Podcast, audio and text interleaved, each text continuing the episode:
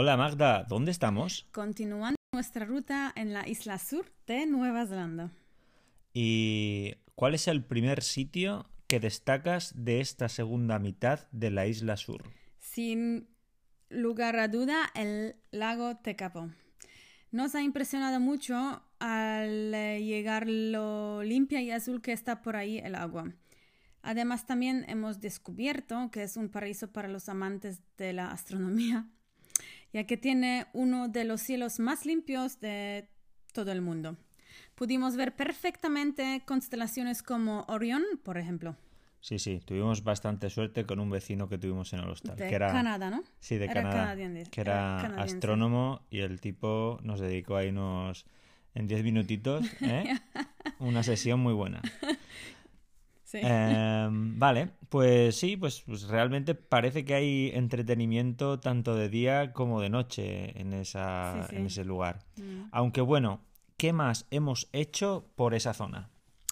El lago Pukaki, que además de tener un tono de azul precioso en los días soleados, of course, eh, también tiene de fondo el monte más alto de toda Nueva Zelanda que se llama Mount, Mount Cook. Sí, sí. De hecho, ¿qué es lo que hemos hecho en Mount Cook? Pues una ruta de senderismo muy recomendable. No llegas a subir porque solo es por las faldas del monte. Así la ruta es bastante plana, pero las vistas son una vez más en este precioso país impresionantes. Sí, sí, muy, eso es lo que yo llamo una ruta rentable, ¿no? Porque no, no te duelen demasiado los pies no después nos hemos cansado, no.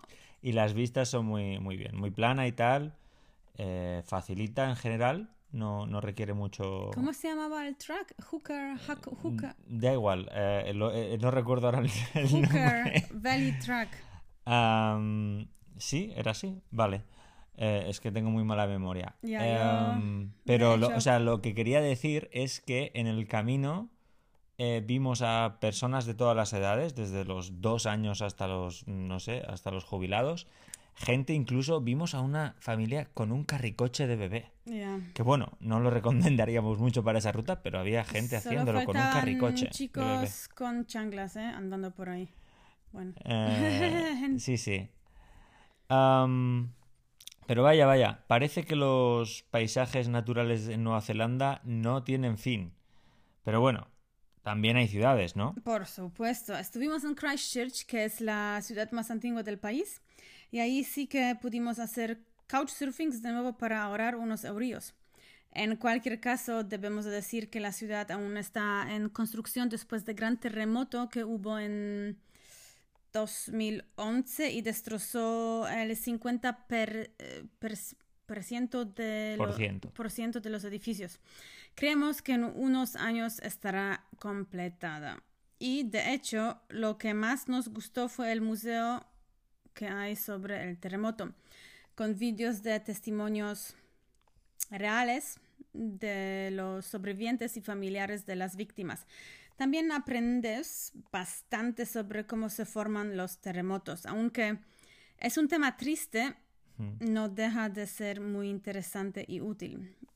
Te da una buena eh, perspectiva de lo que te podría llegar a pasar en una situación así, ¿no?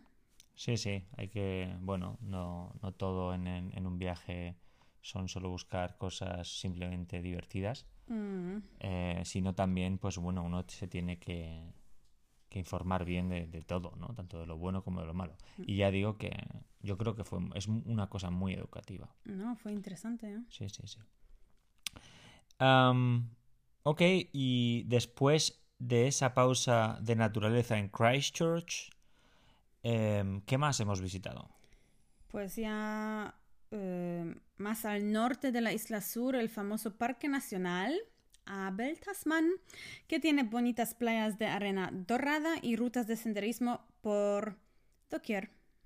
Dependiendo de la condición física de cada uno, parte del camino se hace en water taxi o lo que es lo mismo taxi acuático.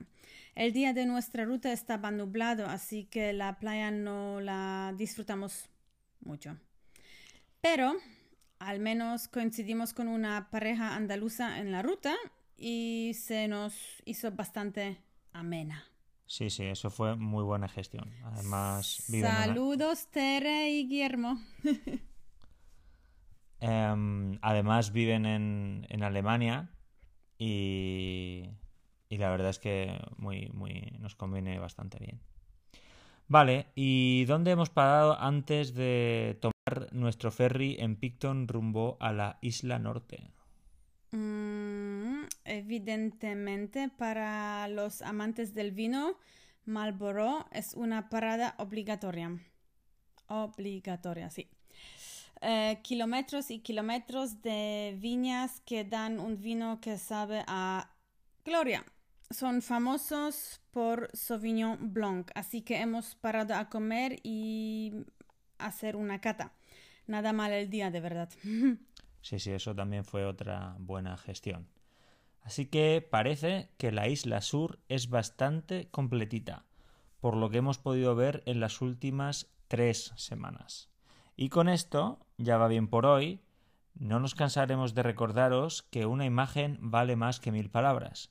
Así que no os olvidéis de ir a Instagram y visitar holamagda.donde estamos. Adiós mundo. Chao.